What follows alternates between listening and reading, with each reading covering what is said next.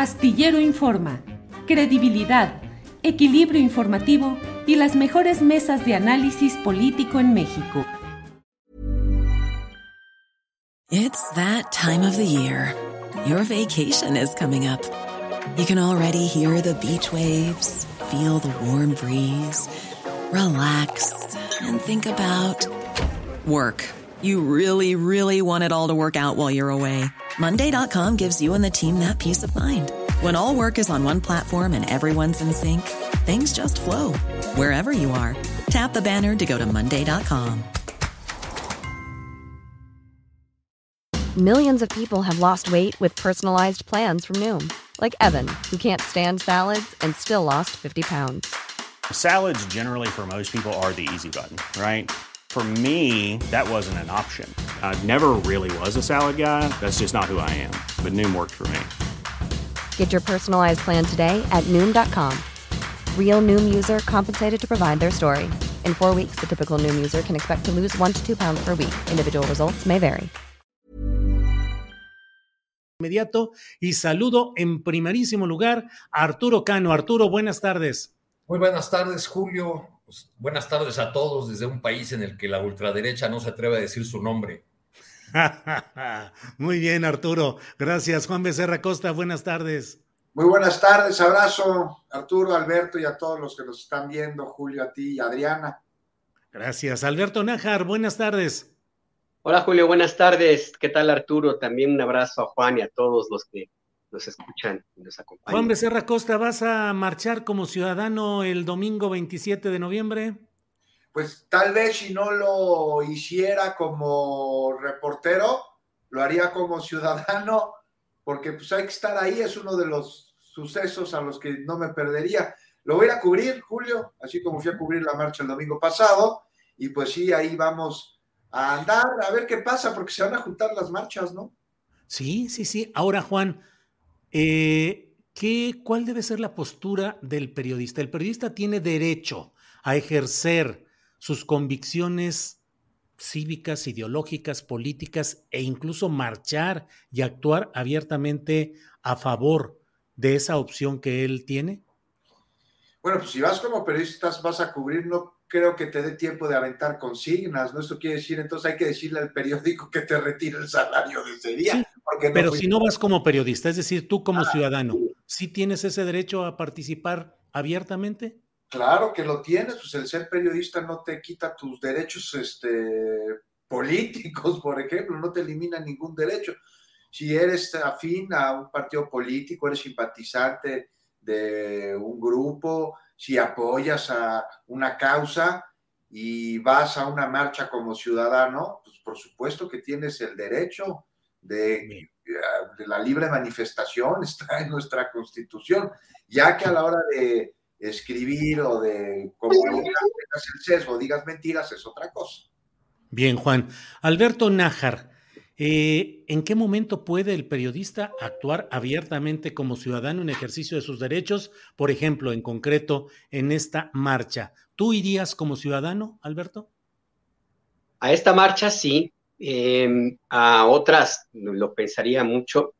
Digo, definitivamente no la del domingo pasado. Pues esa sí iría nada más para, pues para atestiguar las miserias que luego de pronto aparecieron por ahí pero, pero como periodista tienes todo el derecho a participar en la vida pública eh, de la forma como tú lo quieras. Yo creo que la única condición es que eh, no afecte tu trabajo o que si eventualmente eh, te ves obligado a escribir sobre ese tema o alguna cuestión muy parecida, que dejes también muy claro cuál es tu posición. a mí me parece que hace falta un poco de ejercicio de transparencia por parte de algunos periodistas y algunos medios de comunicación que no tiene nada de malo que tengas tú una militancia o una posición política. El tema es cuando tú pretendes, a partir de tu propia posición política o tus creencias, manipular la información que, que, tú procesas, que tú eh, transmites como, como comunicador o como medio, entonces ahí sí hay un problema. Pero mientras el, tu situación, tu, tu creencia personal no se refleje necesariamente, no se refleje en tu trabajo, pues no hay ningún, ningún problema. Como ciudadano puedes ir a donde quieras, eso me queda clarísimo. Bien, Alberto.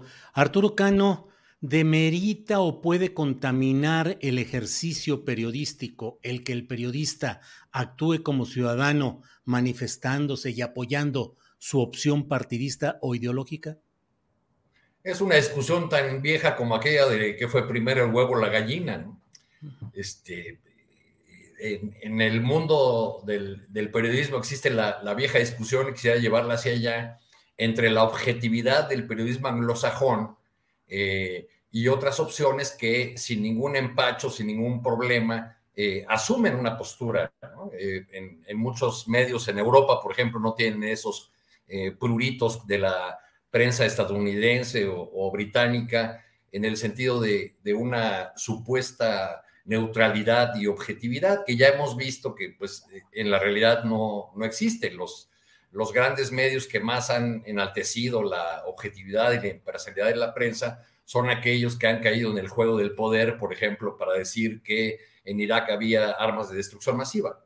Este, o sea, son grandes medios que envueltos en la bandera de la neutralidad, pues han servido siempre a los, a los poderes de sus partidos y, muchas veces de manera vergonzosa, como fue en estos casos. Creo que eh, los periodistas tienen derecho o tenemos derecho a, expresar nuestras opiniones políticas y a participar en tantos ciudadanos de la vida pública y que hasta es una eh, responsabilidad que debemos asumir como, como ciudadanos en, en esta república y frente a esta coyuntura marchista en la que nos han metido ahora a partir del éxito de la movilización opositora del pasado domingo.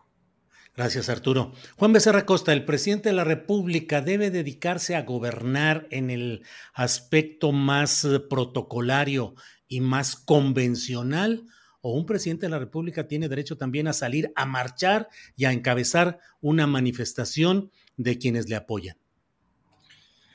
Pues mira, Julio, es muy buena pregunta la que haces, que nos lleva a generar distintas reflexiones, sobre todo después del anuncio de la marcha que se va a llevar a cabo el 7 de noviembre del día de hoy. O sea, mientras el presidente cumpla con sus funciones, mientras gobierne y mientras eh, trabaje en lo que debe hacer de manera cotidiana, porque los presidentes también trabajan los fines de semana, si quiere ir a una marcha o si quiere organizarla, pues bueno, mientras no demerite su labor y su función, yo no le veo nada de malo. Pero es muy simple esto que estoy diciendo así solito. O sea, tiene muchas implicaciones, sobre todo qué tipo de marcha, cómo será la marcha, cuál es la convocatoria.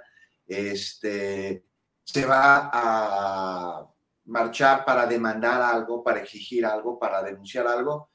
Mira, la marcha del próximo 27 de noviembre más allá de que se van a juntar dos marchas, porque hay una de frena, cuyo convocatoria es desde hace rato la misma, ¿no? Del Ángel al Zócalo, este, la cita, porque la convocatoria, esa claro que no es la misma y lo hemos visto. Este, pues mira, una marcha multitudinaria va a ser, seguro, muestra del músculo. hay que ver por qué se organiza, es muestra del músculo eh, antes de las elecciones del Estado de México, de Coahuila, ya en una recta final adelantada para la sucesión presidencial. Pero no solo eso, se da en un momento en el que la oposición, que carece de proyecto y de unidad, podría comenzar a fructificar un enojo que sí existe en parte de la población, sobre todo en sectores de clase media. Enojo construido, sí, en mucho por infodemia, claro, pero que no por ello deja de ser enojo y a mi parecer no se está atendiendo, al contrario, se está alimentando con combustible desde el mismo gobierno, que eh, los descalifica de una manera que ellos toman como agresión e incluso como insulto y polariza aún más a un país que ya de por sí está dividido.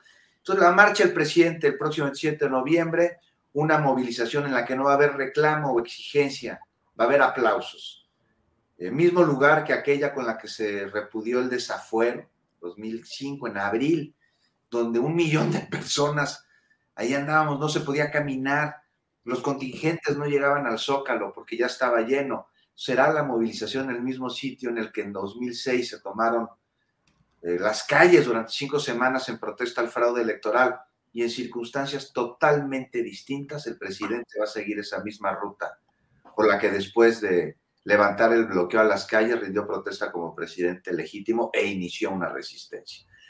no dudo que el 27 de noviembre se vuelva a reunir la misma cantidad de asistentes, porque el presidente tiene mucho jale. O sea, me parece que es el presidente más popular que ha tenido México, más que cualquier otro. Y va a ser una demostración de, de unidad hacia quien encabeza un proyecto que a su interior tiene problemas de unidad. Sí. parece que es más fuerte Andrés Manuel que la 4T y esto no lo querría ni él mismo, aunque de alguna manera sin que sea adrede lo ha ocasionado. Y eso pasa cuando la autoridad cae de manera contundente en un solo hombre. Entonces, eso pienso de la marcha, grandes rasgos. Bien, Juan. Eh, Alberto Nájar, em, ¿qué hacer frente a esa... Em, ya están algunos comentarios de los opositores al presidente López Obrador diciendo, él lo que tiene que hacer es gobernar, dedicarse a la tarea específica de gobernar y no de encabezar marchas ni marchar él, obviamente. Y también quienes dicen el presidente debe actuar para todos los mexicanos, no solo para una parte. ¿Qué opinas de estos alegatos, Alberto? Mira, los alegatos son realmente, a ver, pues se acerca mucho a la hipocresía, ¿no? O sea, se le hubieran dicho a Felipe Calderón que se dedicara a gobernar y no a sus actividades ahí muy fiesteras que tanto le caracterizaron, o a Peña Nieto que se la pasaba jugando golf, haciendo negocios, eh, en fin, o Carlos Salinas de Gortari tramando la desgracia de este país. No lo hicieron en su momento y me parece que el argumento pues es realmente pues, retórico, si no podemos decir hasta, hasta hipócrita. Yo personalmente tengo dudas acerca de la pertinencia de esta, de esta movilización. Por supuesto que el presidente de la República tiene todo el derecho de hacer en sus tiempos de libres, pues, que no esté oficialmente al cargo, al menos no en la administración pública en sus días de descanso, tiene derecho a hacer lo que quiera. Eh, pero yo me pregunto si es necesario que el presidente entre a un juego de competencias, a unas venciditas con, con la marcha que ocurrió el domingo pasado. Eh, yo creo que como pocas veces es muy pertinente el Divo de Juárez con esa canción que escribió en el 93. Se llama Pero qué necesidad, porque el resultado ya lo vemos ahora mismo, a los minutos de que hizo el anuncio el presidente López Obrador, pues de inmediato empezaron las reacciones de la, de la oposición, se, engaña, se engallaron y ya han, planteado todo esto que, que, tú comentas y otros más que dicen que van a hacer una marcha más grande. En fin, yo creo que el presidente de la República no tenía necesidad de entrar a ese terreno, a esa, competencia, porque por un lado, pues el, tema de si se reunieron 50 mil, si se reunieron todos los 8 mil millones de seres humanos que somos ahora mismo en reforma, como algunos miembros de la oposición casi juran, se hicieron cálculos realmente estrambóticos de que había 600 mil personas y no sé tantas cosas. Más allá de eso, lo que me parece que puede tener alguna consecuencia indeseable para el presidente, para la 4T, es que les dé un reconocimiento eh, que no deberían o que no tienen en términos reales eh, algunos opositores y algunos organizadores de la, del odio en contra del presidente de la República. Al momento de que el presidente se pone a organizar una marcha, pues casi casi los pone como iguales a los organizadores de la, de la otra marcha. Yo creo que no es el caso. Yo creo que eh, en sentido estricto, pues el presidente debió haber dejado que ese, esa eh, euforia eh, tuviera su curso, que la estiraran todo lo que lo están haciendo los organizadores de la marcha y que básicamente muriera pues porque en, un proceso natural, como corresponde a algo vacío, algo inventado, a algo que está eh, sobredimensionado, como es el caso de la, de la marcha. Y al contrario, al momento de que el presidente organiza esta movilización, pues les da como municiones, les da energía, les da una bandera más a estos competidores que no la, que les cayó como un regalote.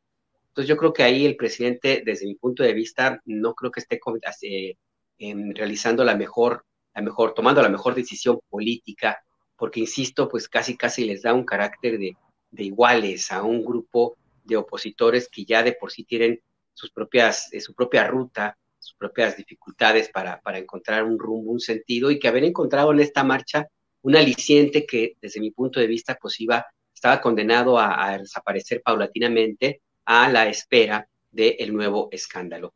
Pero bueno, pues el presidente decidió hacerlo de esa manera. Yo no había pensado lo que dijo Juan Becerra Costa también me hace sentido, eh, que tal vez el argumento no es demostrar algo hacia los opositores, sino el mensaje es para adentro, ¿no? Como para tratar de, recordarles que tienen que trabajar todos por el mismo proyecto político y de que independientemente de que una marcha los, o los que asistan a la marcha no necesariamente son o van a ejercer su derecho al voto, como es el caso de la derecha que, participó el domingo pasado, pues por lo menos hicieron un ruido suficiente que en términos políticos y de percepción, ese sí puede tener alguna consecuencia. Y yo creo que es lo que estaría cuidando el presidente más allá de una demostración. Pero bueno, a ver cómo le sale, a ver si no le, sale, no le resulta un tiro por la culata, Julio. ¿Cómo podría ser salir un tiro por la culata de la marcha del 27? ¿Poca gente, quieres decir? ¿O qué podría ser?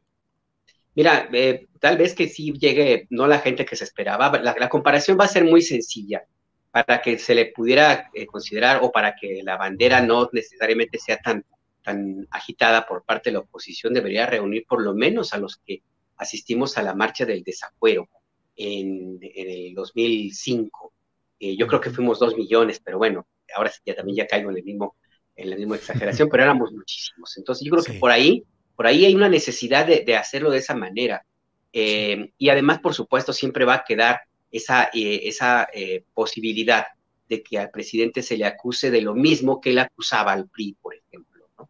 del, del corporativismo, de acarrear huestes y gente y todo. Entonces, insisto, el divo de Juárez es muy pertinente en, esta, en este caso, Julio. Bien, Alberto, gracias. Arturo, ¿qué opinas? ¿Qué resortes ideológicos o políticos son los que pueden estar moviendo la convocatoria, pues casi inmediata a esta marcha, que será dos domingos después de la de los defensores del INE?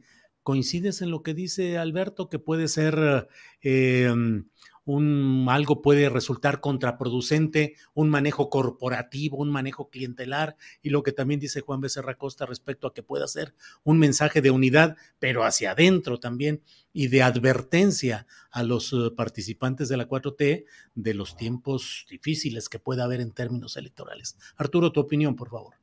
Veo todos esos ingredientes en, la convocatoria presidencial, pero también eh, también lo que apuntaba yo en, mi crónica de la marcha del domingo, al final, en, donde planteaba que, este, que no había eh, en, la 4T, por lo que veíamos en las, reacciones en redes sociales ese día, eh, la idea o la aceptación de que ya les estaban disputando las calles. Evidentemente esto se hizo realidad y también es así que el presidente asume ese, ese reto porque la, porque creo que la percepción de que el obradorismo ya no es el dueño de la eh, movilización callejera podía ir creciendo con el paso del tiempo y es algo que, el presente quería evitar. Nos hace eh, falta ver varios ingredientes de esta movilización convocada para el primero de diciembre.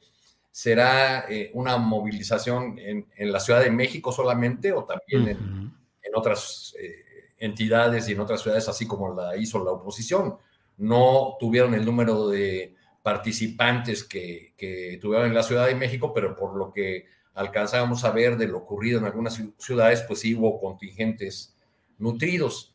Yo creo que la, pregunta que nos deberíamos estar haciendo más bien es, ok, marcha el 27, de acuerdo, ¿y después qué?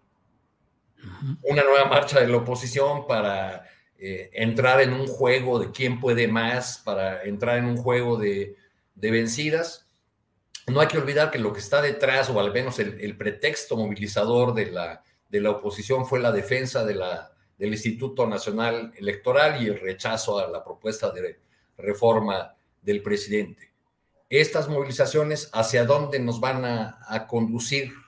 Eh, van a profundizar la polarización y, nos van a dejar rumbo a 2024 con un árbitro cuestionado por ambos bandos o al menos cuestionado con seriedad por uno de ellos? Eh, eh, ¿Cuál va a ser la legitimidad o la confiabilidad de, esa elección? Entonces creo que el mayor riesgo está ahí en que eh, entre marchas te veas, pero el, tema de fondo es con qué certeza de imparcialidad y y cuál es el respeto que habrá de las fuerzas políticas al órgano, a los órganos electorales, tanto el, el INE como el, como el tribunal, resultado de esta polarización y de este juego de fuerzas que, que estamos viendo. Bien, Arturo. Eh, Juan Becerra Costa, no dejo el tema de la marcha en sí, pero paso a otros uh, eh, ingredientes que forman parte de este entramado con dos uh, planteamientos muy concretos pidiéndote tu opinión. Uno, si crees que la reforma electoral tal como se planteó ya está muerta, es decir, no tiene viabilidad. Y segundo, si crees que con la nueva, el plan B que ha planteado explorar el presidente López Obrador, ¿se podría salvar algo o definitivamente el sistema electoral como lo conocemos seguirá adelante? No, veo muy complicado, Julio, que pueda avanzar la reforma electoral en el legislativo. Me parece que ya las fichas están movidas y las posturas están tomadas. Algo extraordinario tendría que suceder. ¿Qué puede suceder? Porque ya ves pues, que no vivimos así como en un país así como muy aburrido que digamos ya no, no, somos ajenos a ellas, pero sí, muy complicado que la reforma electoral pase en el legislativo. Y no era de extrañarse que eh, se presentara un plan B, porque no sería la primera vez que algo así sucede, aunque sí me parece que sí es que, se avise, ¿no? Eso sí, sí, porque era inmediatamente con la ley minera, ¿no? Luego, luego el lunes posterior a la discusión en la Cámara de Diputados de la reforma energética se informó así de sopetazo. Pero bueno, esa idea inicial del plan B que ayer se dio a conocer, pues ya se dejó claro que no va a ser posible así, ¿no? Porque este, regresaremos a lo mismo y para sus modificaciones se necesitaría lo mismo que se necesita para aprobar la reforma electoral. Pero hay cosas que sin la venia de los partidos, la pregunta que sin la venia de los partidos de oposición sí se puede hacer, como reducir el presupuesto, ¿no? la lana al INE, este, se habla sobre los recursos de los partidos políticos, blindarlos, eso tendría que quedar muy claro. Yo no lo acabo de entender, no sé ustedes. Si lo entienden bien, por favor, explíquenmelo. Porque han complicado los partidos políticos para que no reciban dinero de la delincuencia organizada. Pero reducir las lanas al INE sí es muy importante y es uno de los elementos más sexys de la reforma. Me parece que no es lo sustancial. O sea, ahí había otras cosas como elegir a los consejeros, a los magistrados, como todo el asunto relacionado con la disminución de legisladores. Y no sé, tal vez lo más interesante, posterior al anuncio de ayer sobre este plan B, que podemos ver ahorita, es la inercia natural de las fichas derivada de los movimientos anteriores. Este, por ejemplo, Ricardo Monreal ¿no? ya salió a decir claramente que no se podría, que sería inconstitucional, que sería impugnado este plan B por la Suprema Corte de Justicia, y sí, tiene toda la razón. Este, pero de ahí salió el reclamo al AIDA, al gobierno de no cumplir un acuerdo con Alito con respecto al quinto transitorio, la extensión de las Fuerzas Armadas en tareas de seguridad. Este, pues te digo ahí casi como cero de Alito defendiendo el PRI, eh, se siente porque no se han cumplido acuerdos. Y dijo algo muy claro, Ricardo Monreal, no sé si lo vieron. Habló de la mayoría en el legislativo, como ellos. No dijo nosotros. Y bueno, pues cada vez más a la vuelta de la esquina está diciembre, Julio. Diciembre le gustó para que se fuera, dice Ricardo Monreal. Ya iremos viendo cómo van todos esos, esa temporada política. Alberto Nájar, eh, Reforma electoral, tal como la había planteado el presidente, va para abajo. Eh, será una derrota. Yo me atreví ayer a hacer una videocharla en la cual decía que esa aparente victoria dominical de los opositores al presidente López Obrador podría terminar en una victoria pírrica, porque pues sería eh, finalmente, Morena va a poder poner cuando menos tres de cuatro consejeros en abril de 2023. A fin de cuentas, en abril de 2023 ya no estarán Lorenzo Córdoba ni eh, Ciro Murayama. Y pues en términos generales, el Tribunal Electoral me parece que cada vez está más susceptible de alinearse con los poderes dominantes. Así es que, ¿qué crees tú? ¿Que realmente es una derrota realmente para 4T Palacio Nacional? O es algo que en el fondo se va a revertir contra los propios opositores? Alberto.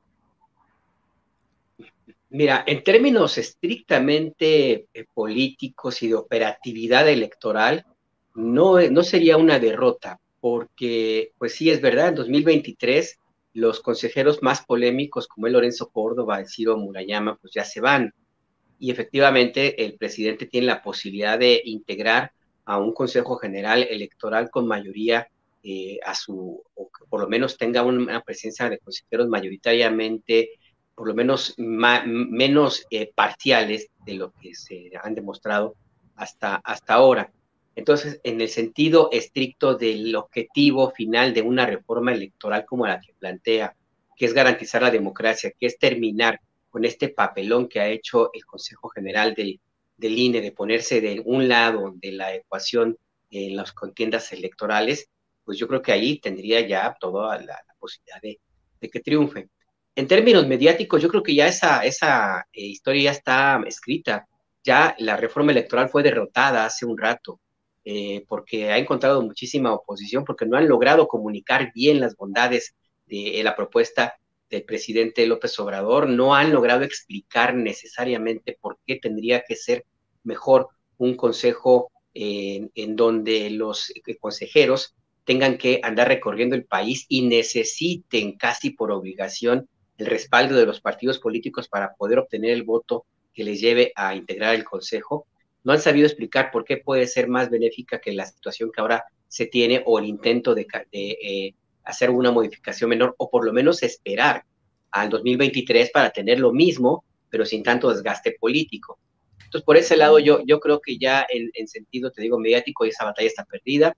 En términos ya de la aplicación eh, de la operatividad electoral, se ve que Morena va a salir avante.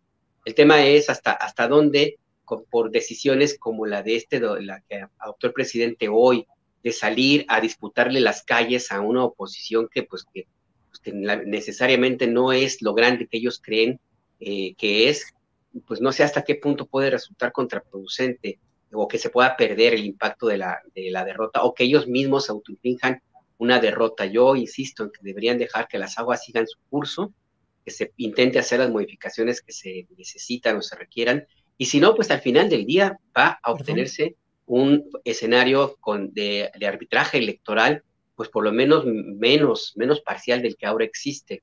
Entonces, pues yo, yo creo que ahí hay como una especie, no sé, necesidad del presidente de salir a campaña, o hay algo que nosotros no estamos, o que al menos yo no estoy viendo, algo que, realmente sea el tema central, el tema real que le motive a tomar esta determinación, porque el término operativo pues ya lo tiene ganado, es lo que yo digo. Bien, Alberto. Eh, Arturo Cano, perdedores, ganadores de toda esta etapa de la marcha del domingo que tú cubriste directamente, igual que mis compañeros periodistas de esta mesa.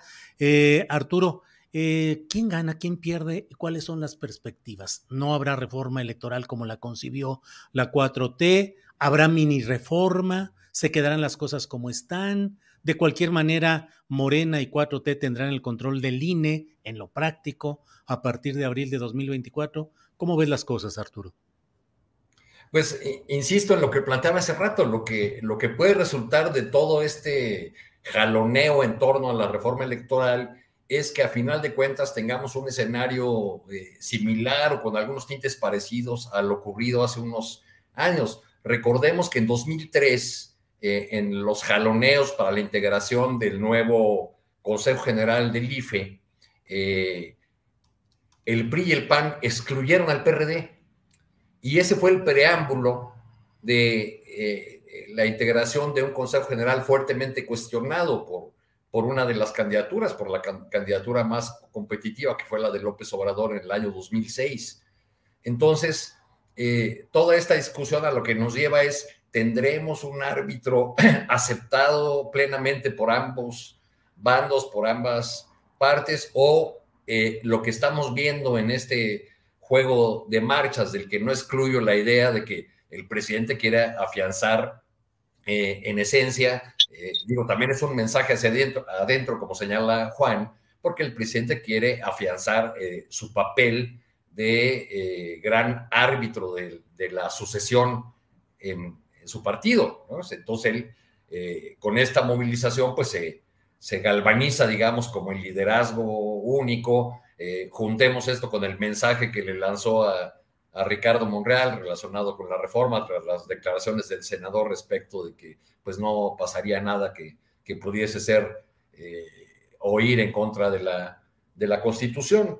Eh, entonces yo creo que, eh, que este, este lance, esta prueba de, de, fuerza que estamos viendo puede dejar un gran perdedor, que es eh, el, la propia autoridad electoral que resulte de estos cambios que vienen. Efectivamente, Morena va a tener la posibilidad de poner a, tres de los cuatro nuevos consejeros o integrantes del Consejo General y con eso tendrá eh, mayores garantías de, eh, de, actuación de un árbitro electoral eh, del que se ha quejado persistentemente durante, durante estos años. Pero la pregunta es, ¿será aceptado por, por el otro bando, por el otro lado, o llegaremos a 2024 con un órgano electoral cuestionado, así como se ha recordado en estos días que una parte de los de los opinadores, de los articulistas más eh, o de las plumas más leídas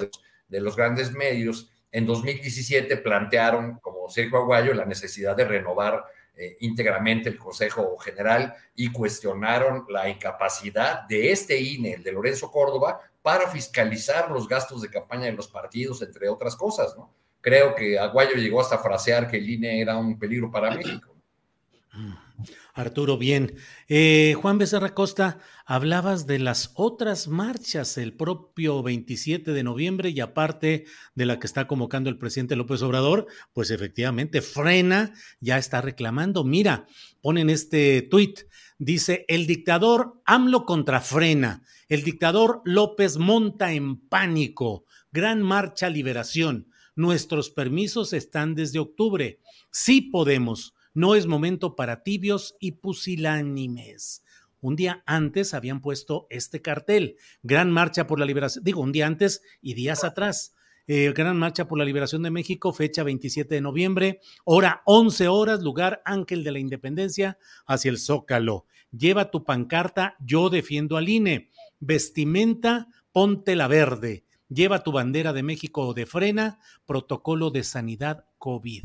Y ponen ahí los datos. Y luego, por si faltaran marchas, pues mira lo que son las cosas. Colectivo Feminista le recuerda a AMLO que ya apartó el ángel para el 27 de noviembre. Marea Verde México tiene programada una movilización para esa misma fecha que partirá del ángel de la independencia hacia el Zócalo. Es una nota de Aurora Rocha en el Sol de México y dicen que van a encabezar del Ángel de la Independencia al Zócalo el, el, domingo 27. Nos vamos a empezar a reunir a las 9 para que no nos... Ah, bueno, eso dijo el propio presidente, pero el grupo ya dijo que tiene apartado ahí. Marea Verde México, ahí pone, tenemos el tendido sangre de mi sangre por las y los desaparecidos en el ángel. ¿Cómo la ves, Juan Becerra? Nos van, nos van, a hacer falta calles, Julio, parece. Sí, sí. Se juntaron, se juntaron, no, no apartaron a tiempo el salón para los 15 años, hombre, ya se los ganaron. A ver, Juan Becerra. lo, bueno es que, lo bueno es que las casitas de campaña van por arriba, son voladoras, entonces esas no ocupan espacio abajo. Así es. Juan Becerra Costa, como estadista, dinos cómo organizamos para que converjan y se desarrollen tres marchas al mismo tiempo le ponemos segundo piso a un marchódromo, pedimos que se escalonen. ¿Qué se puede hacer o qué sucede en esos casos, Juan? Pues mira, habría algunas que tal vez las podríamos unir, pero no es el caso, ¿no? Ahora no, no, no se puede. No, pues no, yo creo que ahí es este derecho de reserva, ¿no? Quien apartó primero es quien, quien pues este. Que frena. Está complicado, está complicado. Yo creo que, que, que sí va a haber, va a tener que haber cambio de, de fechas. Marea Verde ya había solicitado la autorización, no es de que hayan apartado el lugar porque no es un salón de fiestas, pero sí se lleva a cabo un proceso burocrático en el que se solicita, bueno, no sé, se avisa que se va a ejercer el derecho a la libre manifestación para que se lleven a cabo las gestiones correspondientes por parte del gobierno de la Ciudad de México. Y bueno, pues quien avisó que primero iba a salir del ángel, pues me parece que tendría el derecho de apartado. A lot can happen in three years, like a chatbot may be your new best friend But what won't change? Needing health insurance. United Healthcare Tri Term Medical Plans, underwritten by Golden Rule Insurance Company, offer flexible, budget friendly coverage that lasts nearly three years in some states. Learn more at uh1.com. Millions of people have lost weight with personalized plans from Noom, like Evan, who can't stand salads and still lost 50 pounds. Salads, generally, for most people, are the easy button, right? For me, that wasn't an option. I never really was a salad guy. That's just not who I am. But Noom worked for me. Get your personalized plan today at Noom.com. Real Noom user compensated to provide their story. In four weeks, the typical Noom user can expect to lose one to two pounds per week. Individual results may vary. No sé, Julio. Aquí hay algo que me parece que no se está tomando en cuenta más allá de las fechas y de los apartados, este, que tiene que ver con las movilizaciones y con lo que las mismas movilizaciones implican. Y es que la marcha de hace unos días dejó varias cosas en claro. Las movilizaciones de oposición ya no solo son en Twitter y las tiendas de campaña que decías, Arturo, que como en performance vuelan tan vacíos como sus ideas, ya no están yendo. Y si bien las movilizaciones no son de cientos de miles, este, no están cerca del millón, sí cada vez están más nutridas de personas que están muy enojadas. Y aunque tal vez no tengan ellas muy en claro qué les enoja, el que ese enoje no esté sustentado en lo que el discurso que ellos tienen dice, no quiere decir que no exista y que no tenga fundamento, válido o no. Y que a estas personas se les ignore o se les descalifique a priori, me parece que no abona y que ahí no debe estar la cosa. Pero estamos hoy tan polarizados y las agresiones son el discurso de tan fuertes de un lado al otro, que la razón ha quedado totalmente olvidada. Y todo esto es algo de capitalizar la derecha, es aquí a donde voy, o sea, ojo, y lo está haciendo. A ver, ¿quién fue el principal promotor de la asistencia a la marcha del domingo? A mí me parece que uno de ellos es el presidente López Obrador, pues llevó miles.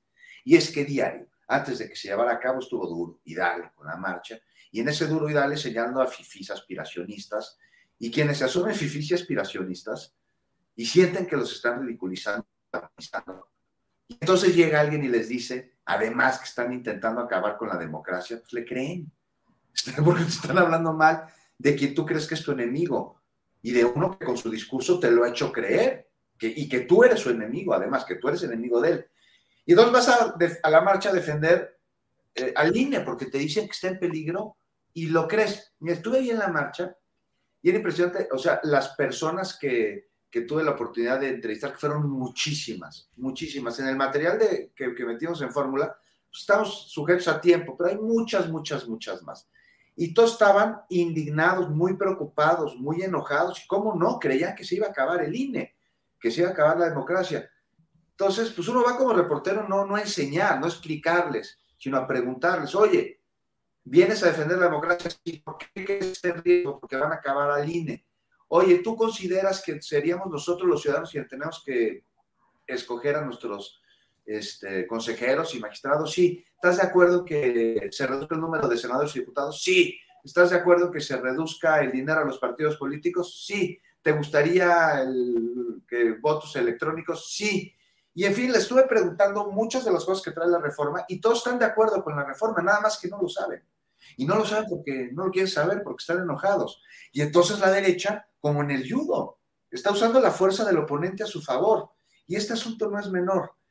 Y una marcha que sí lleve millones a reforma y que sí llene el zócalo, como la que propone hacer el presidente López Obrador, no va a apaciguar esto de ninguna manera.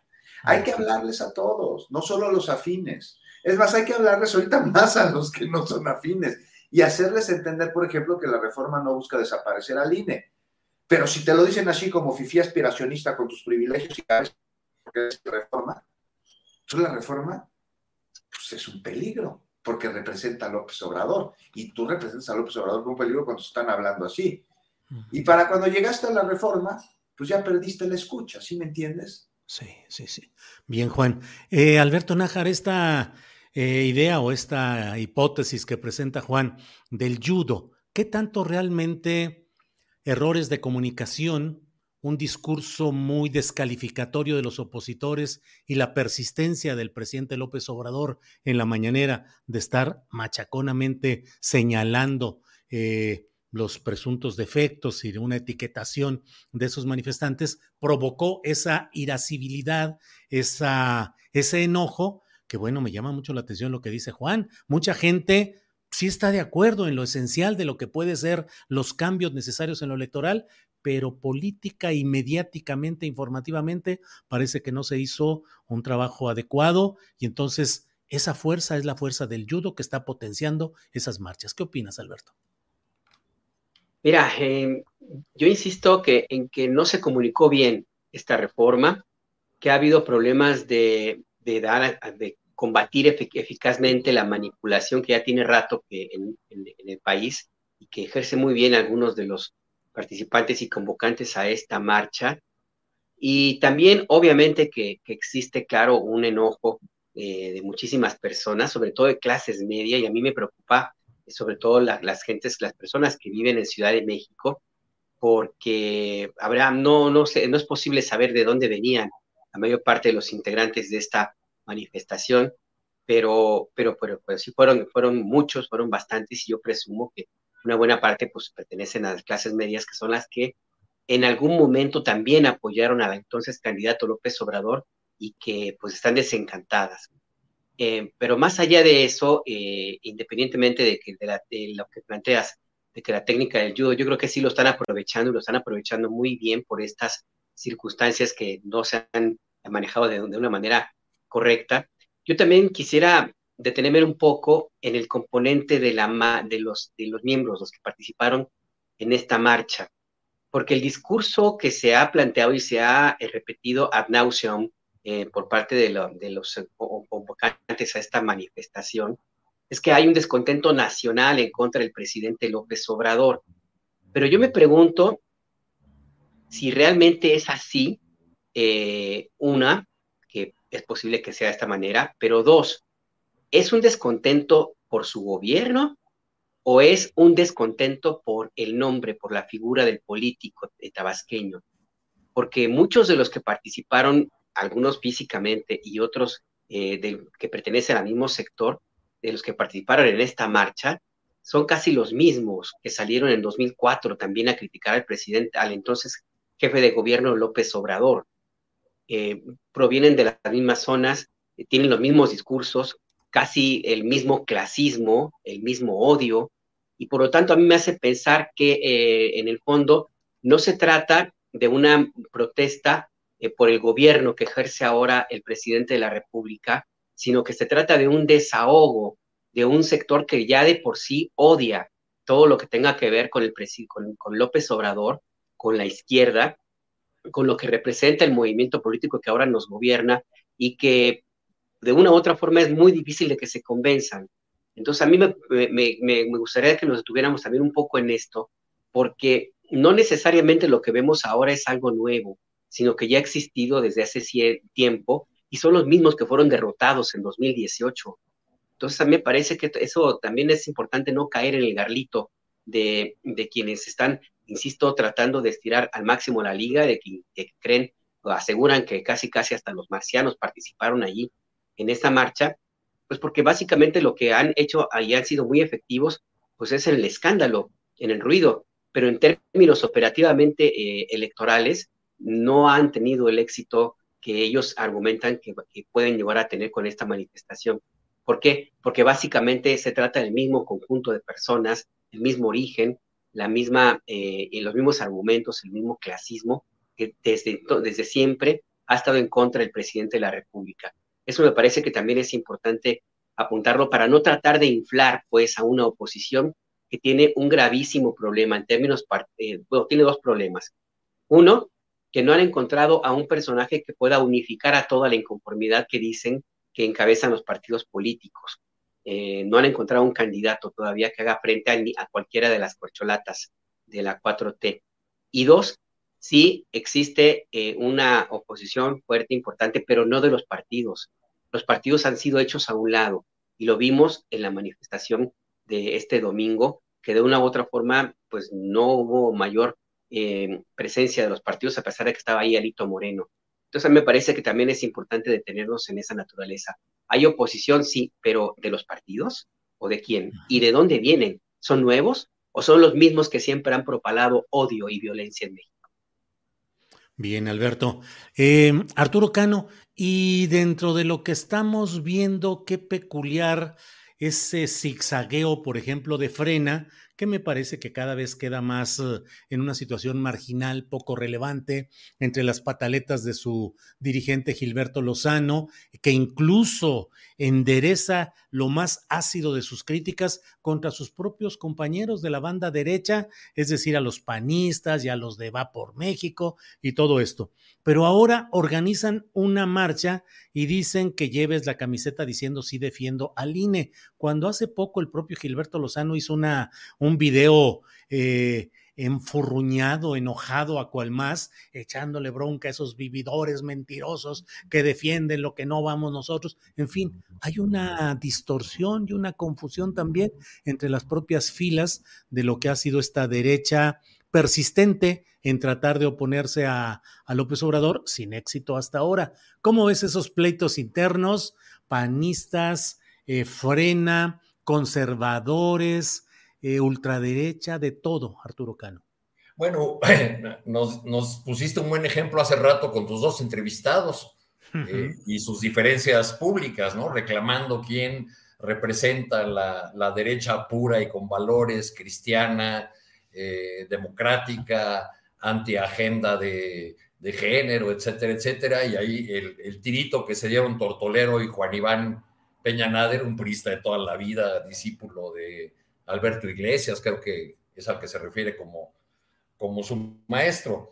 Este, yo creo que, a, pesar de, la, de las sonrisas que nos sigue sacando Frena o las respuestas de un sector de los que asistieron a la manifestación del, del pasado domingo, creo que estamos frente a una oposición que ha ido sumando a más elementos, a más personas, a más sectores, tanto por el desgaste natural del gobierno como por este eh, empecinamiento de la narrativa presidencial en meter a todos en el mismo costal, en el mismo saco. Eh, digo, a una parte de los manifestantes que de manera legítima y, y, siguiendo el juego democrático no están de acuerdo con la propuesta de reforma electoral y creen que hay que defender a esta institución, el INE, ¿por qué colgarles etiquetas ofensivas si bien se podría decir pues es una lástima que marchen por sus convicciones, pero se dejen acompañar por ese ramillete de impresentables por el que se dejaron acompañar. Y ahí sí mencionar a Madrazo, a, Ulises Ruiz, a, todos aquellos autores de fraudes y tropelías que, que marcharon muy demócratas el domingo pasado. Creo que este es un fenómeno distinto, no me atrevería a cuantificar qué porcentaje es el mismo eh, eh, que se movió. Eh, el domingo respecto de otras marchas de, la oposición que no habían tenido una asistencia tan, nutrida. Pero eh, en la marcha del domingo sí vi yo a sectores que la 4T ha perdido en estos años de ejercicio de su poder y no solamente a los que tradicionalmente se, se movían este, eh, en contra de, eh, digamos, se movieron como siempre los sectores de clase media de la Ciudad de México que sueñan todas las noches con Miami. Pero también hay nuevos actores que no están de acuerdo con las políticas del presidente López Obrador o que se sienten eh, agraviados por el uso de expresiones en su contra, pues como podrían ser sectores del feminismo, del ambientalismo, de los luchadores por derechos humanos, en fin, hay otros sectores que que tienen sus propias causas para, para movilizarse y que no eh, se dejan llevar por esta narrativa facilona del, del anticomunismo. Ahora eh, seguramente pronto empezarán a hablar del marchismo-leninismo por la marcha del 27, ¿verdad? Bien, Arturo. Eh, Juan Becerra, creo que esta pregunta está diseñada para ti. ¿Qué está reinando? ¿Qué está rigiendo hoy en la visión política? las pasiones o las razones? No, pues me parece que las, las, pasiones, Julio, se ve clarísimo en la agenda nacional, en las primeras planas, en los discursos, en las respuestas.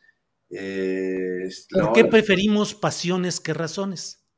Pues porque es el impulso que nos mueve, es lo que es el, por ejemplo, nosotros no somos dueños de nuestra voluntad, son las pasiones las que mueven nuestra voluntad. Es a través del inconsciente. Hay un tema aquí que no es solo nacional, Julio. Esta pregunta que me haces me parece que tiene que ver a nivel mundial. ¿Qué es lo que mueve a la política? ¿Qué es lo que mueve a los gobernantes? Es lo mismo que mueve a las personas. Es lo que hace levantarnos todos los días de nuestra cama, que son las motivaciones.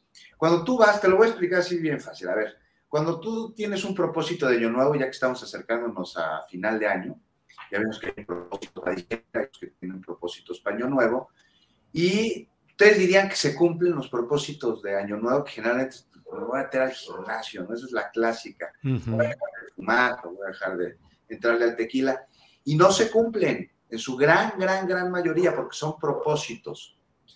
Y un propósito debe tener un motivo si tenemos un motivo y lo tenemos claro, lo tenemos consciente, entonces el propósito pasa un segundo término. Entonces quiero hacer ejercicio porque quiero ser saludable, quiero fumar porque, dejar de fumar porque no me quiero morir eh, antes de tiempo, quiero dejar de beber porque quiero ser funcional en mi vida profesional, emocional y familiar. Ahí está, no el propósito, sino el motivo. Entonces las pasiones las mueven los motivos, que y, el motivo de los políticos generalmente es la misión y el poder, el tener más, el tener la capacidad de mover los hilos y influir en la vida de millones de personas, que tus decisiones afecten. Ahí está. Eso es pasional. Realmente muchos encuentran en el servicio público la manera de sublimar. Sublimar es cuando tú tienes una característica que puede ser dañina y la utilizas a favor tuyo y de la sociedad. Entonces, por ejemplo, una persona narcisista, bien sublimado, es un gran político, porque para satisfacer su propio ego y ser famoso y ser reconocido y ser admirado y ser temido y ser respetado, necesita ser funcional como político para lo que necesita dar resultados, para lo que necesita llevar a cabo políticas públicas que beneficien a los más. Y entonces tienes ese sustento esa roca que construye como cimiento tu posición en la política y de esa manera sublimas. Pero todo lo lleva a cabo la pasión. Ya cuando la pasión se te sale de las manos, pues entonces puedes perder el criterio, puedes perder la razón y es cuando empiezan a cometerse los errores. Te puedo poner un ejemplo incluso colectivo, si quieres lo platicamos más adelante, que es el tema de Trump y su destape presidencial y a qué responde precisamente, a la pasión. Ahorita que hablabas de narcisismo y resultados electorales, claro que de inmediato pensé en Donald Trump, pero por desgracia la pasión no logra vencer las manecillas del reloj. Juan Becerra Costa, ya son las 2 de la tarde con 51 minutos. Nos da tiempo para postrecito de cada cual unos tres minutos. Si quieres, Juan, en tu postrecito eso o lo de Trump, lo que quieras, pero empezamos con Alberto Nájar. Postrecito, por favor, Alberto. Híjole, pues yo, yo te voy a ganar el tema a mi querido Juan rapidísimo. Ah, pues adelante, adelante. Este, porque me llama mucho la atención el compañero Donald Trump con su discurso el día de ayer. Qué capacidad de cinismo demostró ayer el hombre naranja, de veras, ¿eh? O sea, si hay un mentiroso contumaz, pues es este personaje y esta capacidad de inventarse o de reinventarse que, híjole, eh, la verdad que de, de, pronto pues se le hacía falta un poquito de, de este condimento a la política estadounidense, que hay que decirlo también, pues con Joe Biden, pues sí ha estado bastante aburrida, más allá del, problema que pueda llegar a tener en términos de, su, de la salud personal de Biden, pues sí hacía falta un poco como esta pimienta, sobre todo, ¿por qué? Porque pues ya queda cada vez más claro que Donald Trump está en su propia, propia ruta de desaparecer. Eh, tendrá que ser, si no ahora, tendrá que ser en 2024, lo cual me da mucho gusto porque, porque eh, es bueno que este tipo de figuras existan como un marco de comparación de lo que no queremos para el planeta o para nosotros, de lo que no queremos ser. Entonces, pues sí, ya se presenta Donald Trump con esta, eh, en ese mundo irreal en el que vive, producto de la, no sé si la dieta de McDonald's que ha provocado eso, pero por lo pronto qué bueno que se presenta, qué bueno que haya oportunidad de que se desgaste, porque pues ahora no es el único y, no es eh, inevitable como candidato.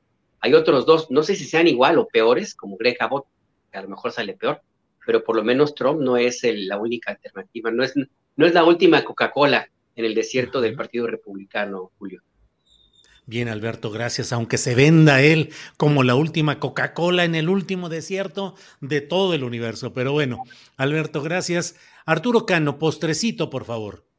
Oye, Julio, yo me quedé con una pregunta. No sé si escuché bien o si Juan Iván Peña Nader te dijo que el Partido Republicano estadounidense está experimentando en México.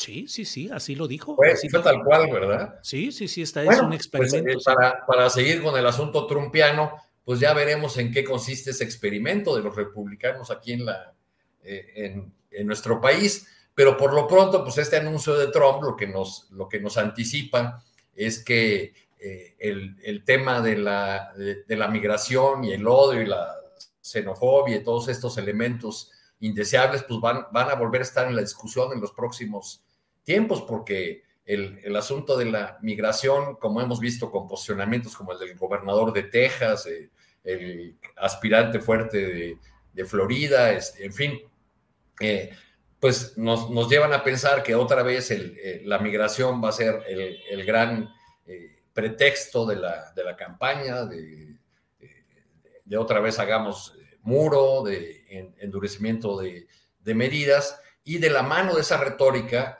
por desgracia, pues eh, es muy probable que también aprieten las, las políticas inhumanas y, terriblemente ineficaces que, eh, que Estados Unidos ha, tomado frente al fenómeno migratorio.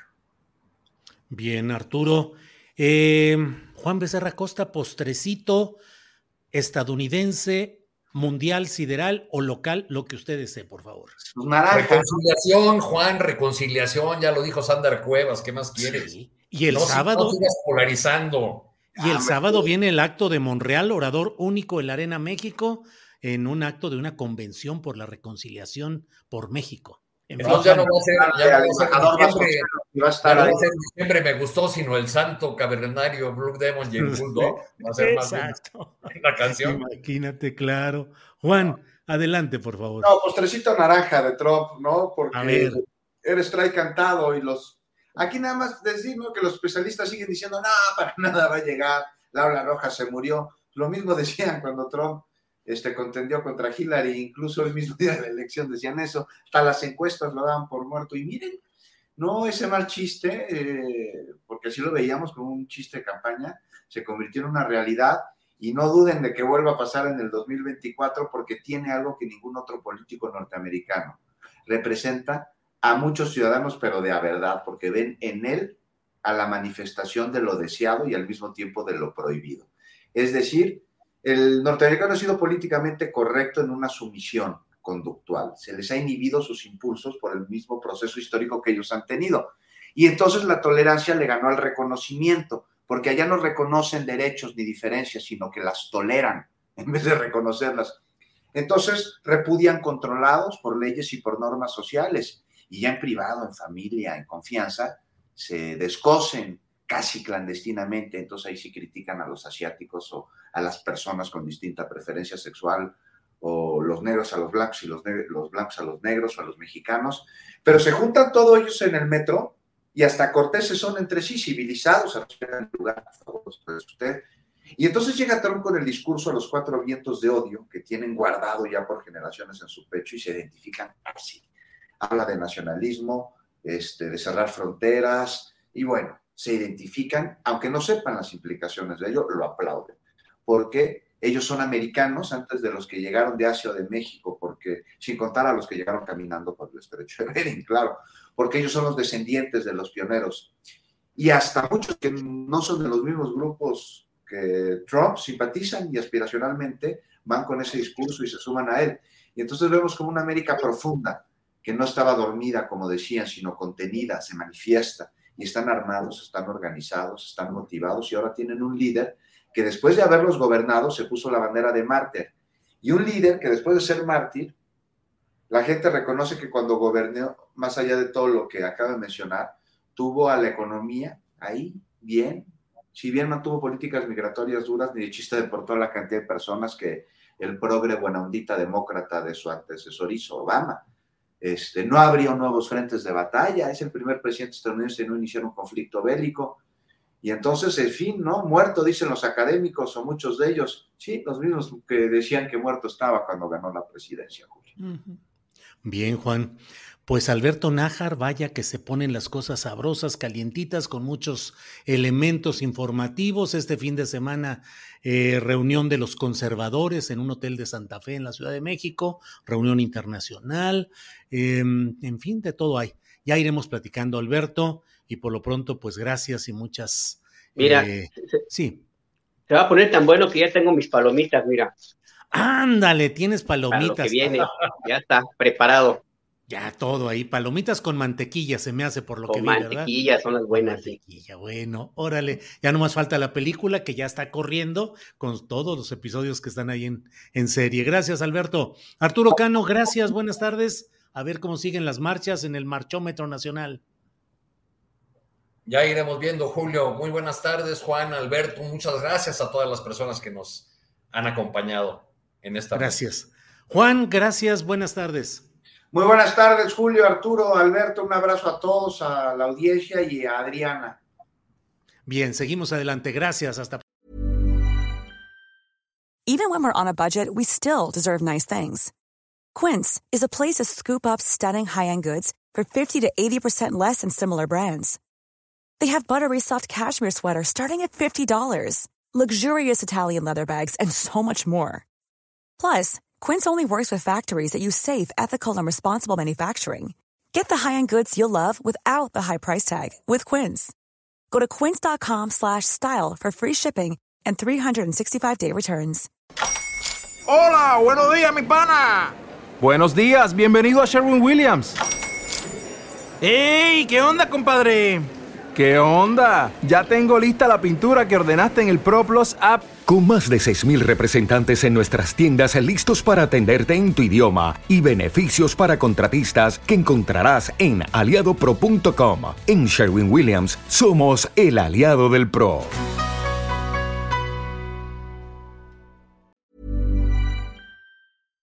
Para que te enteres del próximo noticiero, suscríbete y dale follow en Apple, Spotify, Amazon Music, Google o donde sea que escuches podcast.